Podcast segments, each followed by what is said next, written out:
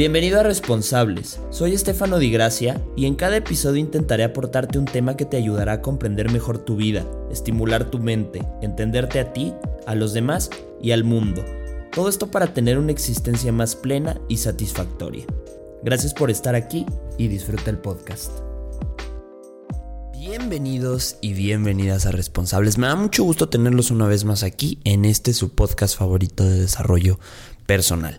Ya saben que yo soy Estefano, el host de pues de aquí, de por aquí, de estos lares. Iba a decir responsables, pero no quise repetir. Em, me pueden encontrar a mí en redes como Estefano de GH en Instagram y en TikTok. También en Facebook, no estoy tan presente. Y pueden encontrar las redes del podcast como Responsables con Estefano en Instagram. Y pueden vernos en YouTube también. Si eres más visual, puedes dirigirte a YouTube en Responsables con Estefano en YouTube por favor regálanos una suscribida por ahí, activa las campanitas para que todos los lunes te llegue notificación en cuanto esté el episodio arriba, déjanos un comentario y por favor, si crees que este podcast merece tu ayuda y quieres corresponder a lo que hacemos aquí, el equipo de responsables y yo, te voy a pedir un favor. Comparte este episodio en tus redes o cualquiera, el que te guste. ¿Por qué? Porque esto nos ayuda a difundir más la palabra que predicamos siendo religiosos aquí en Responsables todos los lunes y los viernes que hay episodio de entrevista. Eso nos ayuda a que más gente llegue aquí, que más gente se impacte con lo que trabajamos acá y que sobre todo este proyecto que tanto quiero y que tanto adoro y que tanto confío en él siga creciendo tanto como lo ha hecho estos dos años. Así que pues gracias, gracias. Eh, también nos puedes escuchar en Spotify, Apple Podcast, ya sabes, cualquiera de estos. Y este episodio también quiero invitarte a que pruebes el curso de tu podcast al siguiente nivel de Dementes. Es un excelente curso, es un curso en donde te enseñan a monetizar tu podcast, si ya tienes un podcast, a llevarlo a un nivel más alto, si no tienes de empezar desde cero. Y aparte, lo mejor de todo, hay una maravillosa comunidad de podcasters de la cual yo formo parte, que estamos en constante actualización, en constante cotorreo y sobre todo en constante aprendizaje. Así que te invito a que lo cheques, puedes usar el código de responsables para 10% de descuento te dejo el link allá abajo o en la descripción de este episodio y nos vemos por ahí si también quieres pasártela bien. Así que vamos a darle a este maravilloso episodio. Y fíjate que este episodio nació originalmente de una dinámica que hice en Instagram, que de hecho estuvieron, estuvieron casi empatados estos dos episodios. Uno fue em, acerca de los trastornos, que viene el siguiente lunes, y este es de por qué eh, nos volvemos fríos en las relaciones de pareja. Y fíjate que es un tema que siempre me había generado duda o siempre me había generado como necesidad de saber qué estaba sucediendo con ese tema. Yo, como muchos de ustedes, creo que o creía que la frialdad en las relaciones era por falta de interés y fíjate que ya involucrándome en, en este tema e investigando encontré cosas bien importantes y bien interesantes que quiero compartirte ahora, ¿no? Pero quiero que antes de que empecemos este episodio te pongas a pensar, ¿no? Ya sea tengas una relación de pareja, hayas tenido y en este momento no tienes o quieres tener una relación de pareja, Vamos a pensar lo que normalmente sucede cuando tenemos una relación de pareja.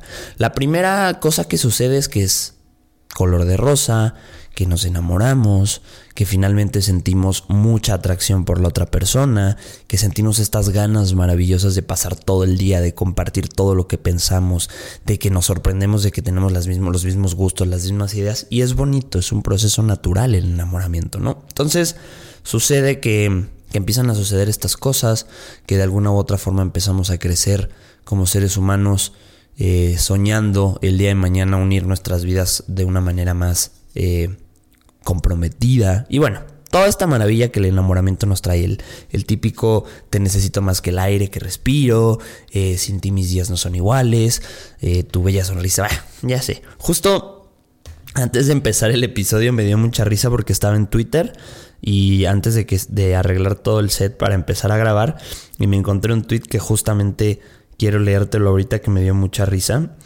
Y... Em, ¿Dónde está? Aquí están mis, me gusta. y decía, ¿no? Lo voy a poner aquí en la cámara para los que están viendo el video en YouTube. Y es un dedo como con... Los que están escuchando se los voy a descubrir. Es un dedo como con azúcar.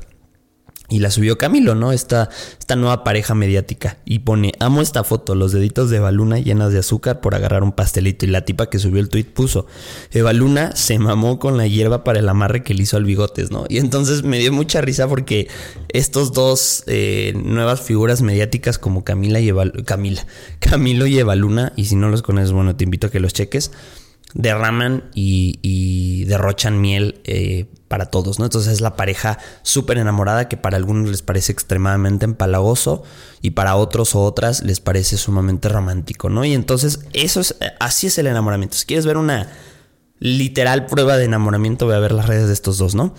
Y entonces sucede que todo va bien, ¿no? Pero de pronto el tiempo empieza a pasar, las cosas ya no son tan intensas, volvemos a nuestra vida normal, de alguna u otra forma ya no me siento tan emocionado por verte o por estar contigo, o hay cosas que ya no me gustan de ti, o hay situaciones que ya me dejaron marcado a través de nuestra relación, y aquí, en ese momento, es donde empieza la dicha y lamentada frialdad en las relaciones, ¿no? Y creo que todo esto tiene que ver porque como ya nos familiarizamos por un tiempo a, a convivir y estar con una persona enamorada y estar nosotros enamorados, y esto científicamente, biológicamente y psicológicamente está comprobado que el enamoramiento tiene un final y pasamos al amor. Y bueno, ese es otro tema que algún día hablaremos, pero entonces empieza a, nuestro cuerpo, nuestra mente, nuestras emociones, nuestros sentimientos a volver a la misma manera en la que estábamos antes de iniciar una relación, que ya no necesariamente tenemos que ser estas personas, estos Eva Luna y estos Camilo, ¿no? Y entonces pues empieza a pasar esto, ¿no? Y dices, bueno, ¿qué sucede, no? Y y entonces aquí es donde empieza la frialdad, como te decía. Yo creo que eh, malamente pensamos que ya estamos aburridos de la relación y aquí es donde quiero hacer el breaking point de lo que aprendí cuando investigué este episodio para ti, mi querida y mi querido responsable. Comprendí que en realidad no nos aburrimos. Hay un cierto porcentaje o hay un porcentaje de este 100% de los que creemos que nos aburrimos en una relación, pero no, no todos o la mayoría no nos aburrimos. Lo que sucede es que nos sentimos lastimados, nos sentimos dolidos. Y ahorita voy a platicarte de esto, ¿sale? Eh, entonces la frialdad sucede porque ya hubo cosas dentro de la relación, dentro de ti, dentro de mi novia, dentro de mi novio, dentro de mi esposa, dentro de mi esposo, que ya no me gustaron, que ya no me generan emoción. Es más, me generan aversión, me generan temor, me generan sufrimiento. Y entonces... Eh, Aquí es donde nos damos cuenta que estamos enojados, o estamos dolidos, o estamos asustados.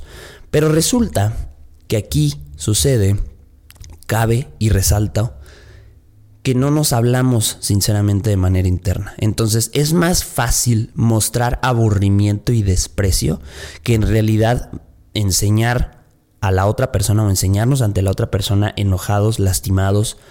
Enojados no tanto, yo creo que lastimados o asustados. Entonces es más fácil despreciar y es más fácil generar una frialdad como mecanismo de defensa para esto que estamos sintiendo dentro de nosotros y que ni siquiera sabemos qué está pasando y no sabemos ni cómo hablarnos, ¿no? Entonces, la onda aquí o la frase es que no reconocemos qué está sucediendo adentro de nosotros, qué son estas emociones adversas que estoy sintiendo por la otra persona, por lo que hizo.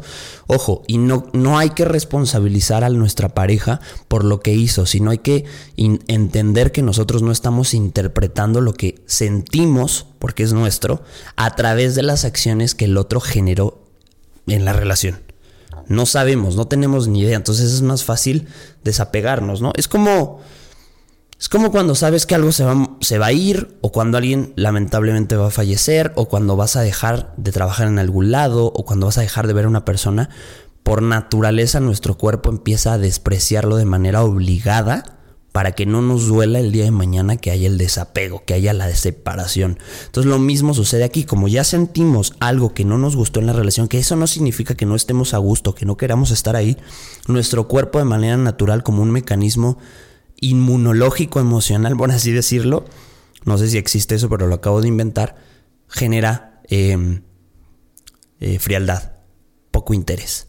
Entonces es como, piensa, ¿no? Es como cuando te, te, cortas, cuando te rajas con una navaja o con una espina o con un alambre, tu sistema inmunológico manda anticuerpos para generar una costra y ya no te duela ni te sangre. Lo mismo sucede con las emociones. Como estamos sintiendo ese sangrado emocional, manda nuestro sistema inmunológico emocional em, esta sensación o este mecanismo de defensa que se llama frialdad o desprecio o poco interés.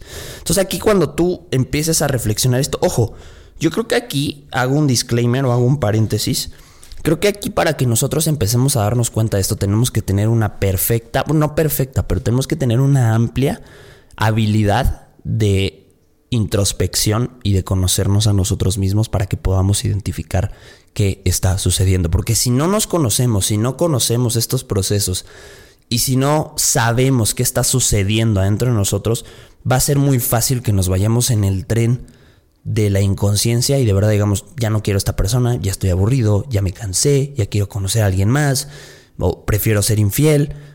Entonces es muy importante, y ya saben que responsables 24/7 se los recuerdo a todos ustedes, tengan mecanismos de introspección y de meditación, diario personal, ejercicio, meditación, em, cualquier cosa que te haga conectar contigo mismo es súper importante para que estas cosas no sucedan vas, eh, voy a hacer también otro paréntesis, vas a decirme, o muchos de ustedes me han dicho mejor, eh, mejor hablado, eh, ¿por qué te gusta tanto el estoicismo? Y si bien no he encontrado una respuesta clara, eh, muchos episodios atrás puedes escuchar de, estoicismo, pero una de las cosas y que rescato ahora sobre este tema es que el estoicismo a mí me ha hecho entender que no siempre mis emociones tienen razón, no son malas, no me las puedo brincar, pero no necesariamente tengo que actuar en función de lo que me están ordenando que haga, sino simplemente tengo que escucharlas, tengo que dejar que baje la intensidad para que después use mi razón y use mi capacidad de pensamiento para poder solucionar lo que está sucediendo en mi vida. Y yo creo que en este tema de la frialdad es muy importante que entendamos que cuando no sentimos esta atracción que comúnmente sentimos en nuestra pareja, es momento de reflexionar que me lastimó, que me enojó o que me asustó. ¿No? Entonces, em, yo creo que es como una paralización en silencio que debemos de entender para que podamos saber hacia dónde nos tenemos que mover. Entonces, fíjate que hay un punto bien bonito de un autor que me gusta y que te lo súper recomiendo. Tiene escritos bien interesantes acerca del amor real, no el amor romántico, no el amor que nos venden allá afuera, sino no el amor que nos vende Camilo y Eva Luna. Que no digo que no estén enamorados, pero creo que están sobre exagerando y eso tampoco es bueno porque, aquí voy a abrir otro paréntesis, hay que ser muy inteligentes cuando estás influenciando a alguien. Yo creo que la verdadera influencia es motivar y enseñarle a los demás que deben demostrar sus partes vulnerables, que deben de entender que la vida no es todo miel sobre hojuelas y que el sufrimiento es necesario también para crecer y para entender cómo funciona la vida. Creo que esa es la tarea que los influencers deberían de hacer, pero bueno, ese es también tema de otro capítulo. Entonces, em, volviendo a esta parte que Alain de Botton dice eh, tiene un artículo muy bueno en New York Times que te lo recomiendo que se llama ¿Por qué te vas a casar con la persona incorrecta? Y tiene otro librazo que se llama Las con, eh, bueno, en inglés es Consolations of Philosophy, pero es Las Consolaciones de la Filosofía y te explica cinco o seis temas de la vida como no tener dinero, lidiar con un corazón roto, con la angustia social desde la filosofía y te da unos puntos bien claros, te lo súper recomiendo. Pero bueno, hablando específicamente de este tema de la frialdad emocional, él dice que todos internamente, o la parte que de nosotros que ama, es como un niño, es muy inocente. ¿Y a qué viene con esto? Que nosotros aprendemos las concepciones de amor de niños y cuando somos niños somos muy inocentes y psicológicamente, psicoanalíticamente, también nuestras primeras figuras de amor son nuestros padres y vivimos una ambivalencia entre estas figuras de amor porque a veces no entendemos que nuestros padres tienen partes buenas y partes malas, sino unificamos todo esto y entonces entendemos que la persona que debemos de amar a veces nos hace sufrir y a veces nos hace sentirnos bien. Entonces ahí hay un pedo bien cabrón psicológicamente, pero más allá de esto me quedó muy claro que sí, la persona que, ama, el, el Estefano amoroso, el, la Mariana amorosa, el Franco amoroso, la Dani amorosa, todas estas personas que, que, escuchan este podcast en este momento y que saben que tienen una parte amorosa, tienen que reconocer que es una parte muy pequeña, muy inocente, muy infantil y que evidentemente es necesario que sea así porque el amor es esta parte pura de nosotros, ¿no? Pero también como somos infantiles, como amamos, no tenemos problema en demostrar lo bonito, pero lo malo somos como niños, no lo hablamos, no sabemos eh, traerlo a la realidad y, verbalizarlo para poder explicar qué está sucediendo. Entonces, a mí me queda muy claro que tenemos que entender que nuestro yo amante tiene un ego frágil y que tiene que empezar a madurar de manera que pueda empezar a hablar lo que realmente le duele con la otra persona y usar su vulnerabilidad como una llave de arreglo a los problemas emocionales. Esto es súper importante. Entonces, creo que aquí sería como primer paso reconocer que la persona o, mi capacidad de amar es muy inocente y que después tiene que aprender a hablar, ¿no? Y, y yo creo que aquí tenemos que empezar a crear un espacio con nuestras parejas o con las personas que amamos, porque no necesariamente tiene que ser con parejas, ¿no? Yo me fui por ahí, pero a veces son padres, a veces son amigos, a veces son compañeros de trabajo que también podemos amar libremente. Con todas las personas con las que te relaciones y en específico con la pareja, debes de crear un espacio sano en donde esta persona amante tuya, este yo, este, este ente amoroso tuyo, pueda hablar de su vulnerabilidad sin sentir rechazo, sin sentirse enjuiciado y sin sentirse humillado. Por eso, por ejemplo, la terapia, la buena terapia, el buen proceso de terapia es tan fructífero porque sale esta parte infantil nuestra, esta parte inocente. No es infantil, es inocente. Y, y habla su verdad. Y no es no, no, no, nadie lo, lo enjuicia, nadie lo humilla, nadie lo hace sentirse rechazado y por eso genera un gran cambio en nosotros. Entonces, si tú aprendes a conectar con esta parte tuya y a partir de eso empiezas, sí o sí, a hablar la realidad y a decirle a la otra persona lo que te dolió, lo que te lastimó, lo que te asustó, sin necesidad de decirle que está mal o que tiene la culpa, simplemente que te asustó y que te dolió, creo que se puede ser un tipping point para que las cosas en las relaciones cambien y funcionen de una mejor manera. Entonces, recalcarte que volverte frío no es falta de interés, lo estoy leyendo por eso porque lo puse aquí que puede ser así en algunos casos, en algunos casos realmente no es que necesite hablar algo, simplemente es que ya no me interesas, o también, ojo, esto no, porque yo estoy como motivándolos o motivándote mi querido y mi querido responsable a que mejores las cosas, pero hay veces que es tan duro el dolor o el miedo que sientes por esa persona porque realmente es una persona no que es mala, sino que necesita sanar muchas cosas que no te corresponden a ti o que no le corresponden a la relación, que tu mecanismo de defensa fue la falta de interés y eso debe de ser una llamada de atención para que te vayas o para que dejes esa relación. Eso es un caso aislado y es un caso diferente, no en esto, pero cuando en realidad las cosas no son tan peligrosas o violentas o, o masoquistas, tienes que entender que en realidad estás lastimado, enojado o asustado y que debes de hablar y que debes de comprender y que debes de verbalizar tus emociones y aventártela. ¿Sabes? Es muy importante eso, ¿sale? Y creo que tres cosas que deben de hacer las relaciones para que no sean tan complicadas es que debes de ser más kindness, más amoroso, más mm, emocional con la otra persona, debes de tener una vulnerabilidad compartida y debes de tener una amplia habilidad de querer entender y conocer al otro. Entender no significa aceptar, sino que entiendes que hay una diferencia que los separa, pero que no es una diferencia que los, los hace estar lejos de sí mismos. Simplemente que los separa y que eso hace que el otro sea diferente a ti y que por eso lo ames, ¿no? Te recomiendo un gran libro de un monje budista que siempre tengo pedos con el nombre, que se llama Thich y otro nombre raro, que es How to Love o Cómo Amar. Y creo que la concepción budista del amor es una de las concepciones más bellas que yo he podido encontrar, al menos hasta ahora, en lo que he investigado de cómo amar. Y hay una, hay una parte en ese libro que me gusta mucho que hablan acerca de, de que en la India y en los países orientales ellos tienen eh, la costumbre o la cultura de tratar al otro, a la persona que aman, como si fuera un invitado en sus casas. Y ponte a pensar, es cierto, cuando un invitado llega a tu casa, normalmente tiendes a ser extremadamente amable, extremadamente amoroso, entiendes al otro, te entregas, hay una parte de ti que está completamente volcada al servicio del otro. Y creo que esto es muy importante. Creo que una de las cosas que más ayudan a amar al otro es entenderlo sin juzgarlo y sin necesidad de cambiarlo, simplemente facilitando el ambiente para que esta persona a través de sus heridas emocionales de la infancia o de la adolescencia o de la misma adultez pueda volver a renacer y pueda volverse a sentir cómodo con una persona. A mí me pasó, a mí me pasó en mi relación. gracias a que Mariana y yo pudimos entender esta parte, hemos podido seguir adelante y no es que te diga que todo sea miel sobre hojuelas, pero ya no hay cosas que se tomen tan personal y que simplemente entendemos que a veces no hicimos bien y que eso hizo que el otro se lastimara y lo dijo con toda la libertad. O simplemente son heridas que el otro tiene que solucionar y que no voy a tener que hacer algo para que lo solucione, sino acompañarlo o acompañarla a que encuentre esta verdad y que pueda salir adelante, ¿no? Entonces, básicamente es eso.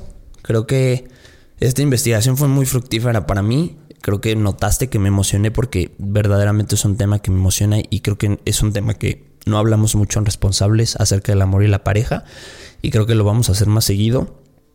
Pero bueno, básicamente, reflexiona, hagamos una conclusión, un, briefing. Reflexiona que a lo mejor no es falta de interés o aburrimiento, es que estás lastimado, enojado o asustado y que tienes que conectar con esta parte tuya y compartir tu vulnerabilidad y entender que decirlo, hablarlo, verbalizarlo, es sanar. Espero que de verdad esto te sirva. Sabes que te aprecio, mi querido y mi querido responsable. Te agradezco enormemente por estar aquí. El último anuncio es que también ya tenemos agenda abierta para mentorías. Son muy poquitos los espacios que tengo de mentorías uno a uno, pero creo que las personas que han podido pasar por este proceso les ha gustado mucho. Así que puedes ir a mi Instagram. En el link de mi bio está toda la info. Y darles las gracias a los que estuvieron en el reto del diario personal, listos para la tercera generación en agosto. Y por ahí se viene una sorpresita de una nueva membresía. Mis queridos y mis queridas responsables, les deseo lo mejor este día y siempre que escuchen estos episodios y nos vemos el próximo lunes. Bye bye.